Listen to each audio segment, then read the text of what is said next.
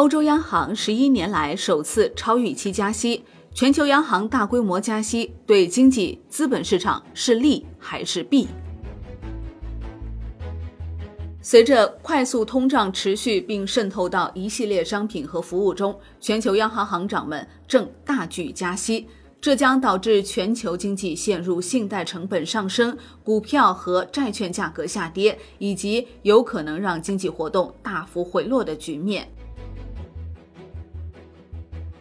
这是国际市场几十年来从未经历过的时刻，因为世界各地的国家都试图在物价快速上涨成为经济中更持久的一部分之前将其控制。自2021年初以来，由于对商品的强劲需求与疫情带来的短缺相冲突，许多发达和发展中经济体的通胀飙升。几个月来，各国央行一直希望经济能够重新开放，航线能够畅通，供应能够缓解，消费支出能够恢复正常，但这并没有发生。俄罗斯和乌克兰的冲突破坏了石油和食品的供应，进一步抬高了价格。全球经济政策制定者今年开始认真应对，多家央行上调了利率，其中许多央行的利率处于历史低位。虽然决策者无法采取太多措施遏制能源价格上涨，但借贷成本上升可能有助于减缓消费者和企业需求，让一系列商品和服务供应有机会赶上，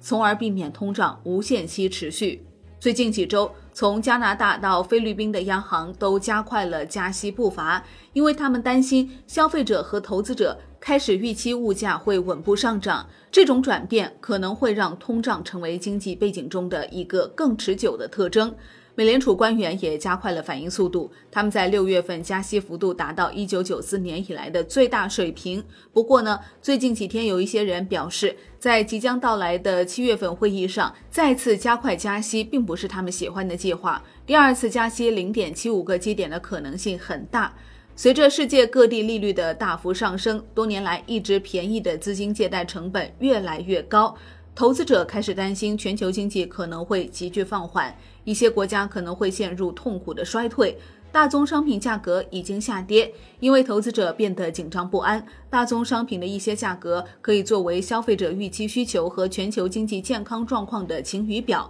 国际经济官员警告称，随着各国央行调整政策以及地缘事件加剧了不确定性，未来的道路可能会崎岖不平。国际货币基金组织总裁克里斯塔利娜·格尔基耶娃认为，2022年将是艰难的一年，2023年可能会更加艰难，经济衰退的风险会增加，央行需要对通货膨胀做出反应，现在采取行动比以后采取行动造成的伤害小。近年来，新兴市场经常加息，因为他们预计美联储会缓慢而稳定的加息，以避免本币汇率出现大幅波动。汇率波动在一定程度上取决于各国的利差，但这一系列的加息是不同的。许多地方的通胀正以几十年来最快的速度运行。一系列发达经济体的央行，包括欧洲央行、瑞士央行、加拿大央行和澳大利亚储备银行，正在加入美联储的行列，迅速推高利率。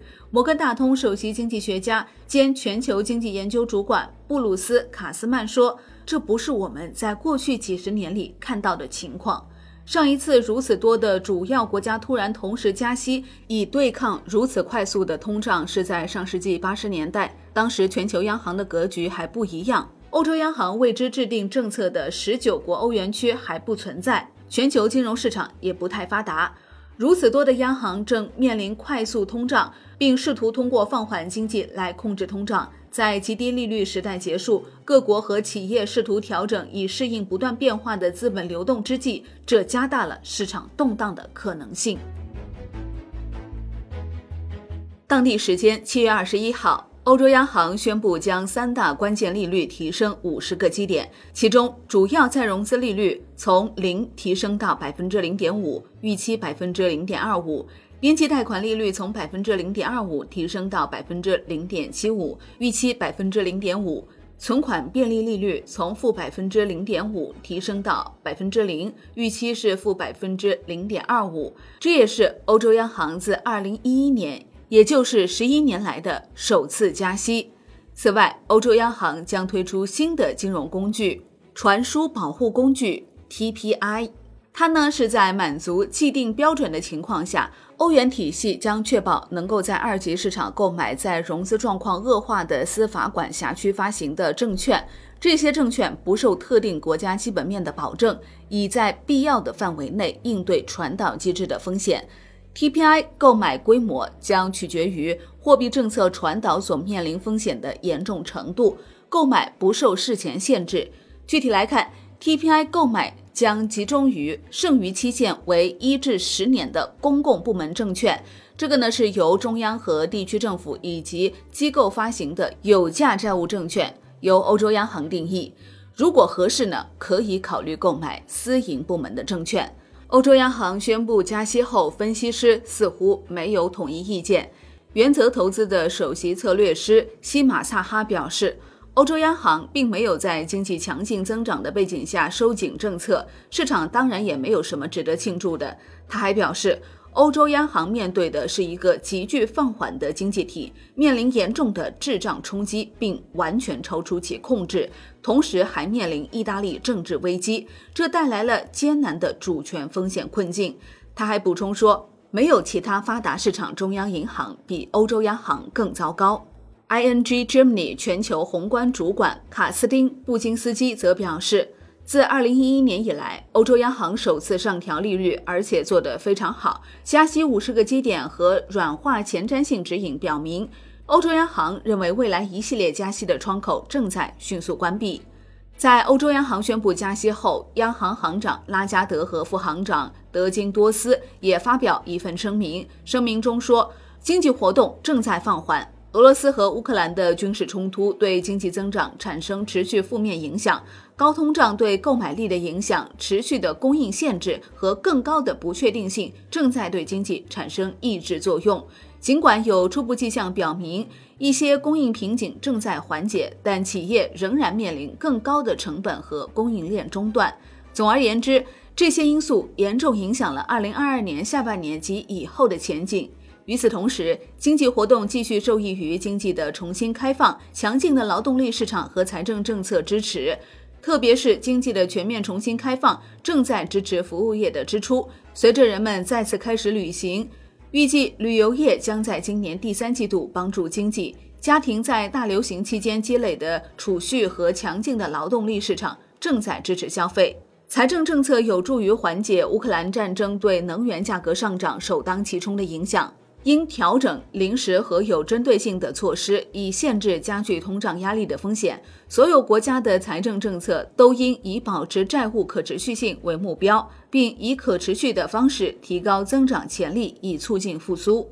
拉加德表示，六月份通货膨胀率进一步上升至百分之八点六。飙升的能源价格再次成为总体通胀的最重要组成部分。基于市场的指标表明，全球能源价格将在短期内保持高位，食品通胀也进一步上升。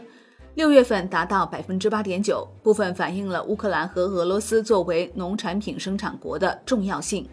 此外，工业品的持续供应瓶颈和恢复的需求，特别是在服务业，也导致了当前的高通胀率。价格压力正在蔓延到越来越多的行业。部分原因是高能源成本对整个经济的影响，因此大多数潜在通胀指标都进一步上升。由于能源和食品价格的持续压力，预计通胀将在一段时间内保持不理想的高位。更高的通胀压力也源于欧元汇率的贬值。但展望未来，能源成本应该会稳定下来，供应瓶颈应该会得到缓解，再加上正在进行的政策正常化，应该会支持通胀回到既定目标。俄乌军事冲突的延长仍然是经济增长面临重大下行风险的一个来源，特别是如果俄罗斯的能源供应中断，战争还可能进一步打击信心，并加剧供应方面的限制，而能源和食品成本可能会持续高于预期。全球经济增长更快减速，也将对欧元区前景构成风险。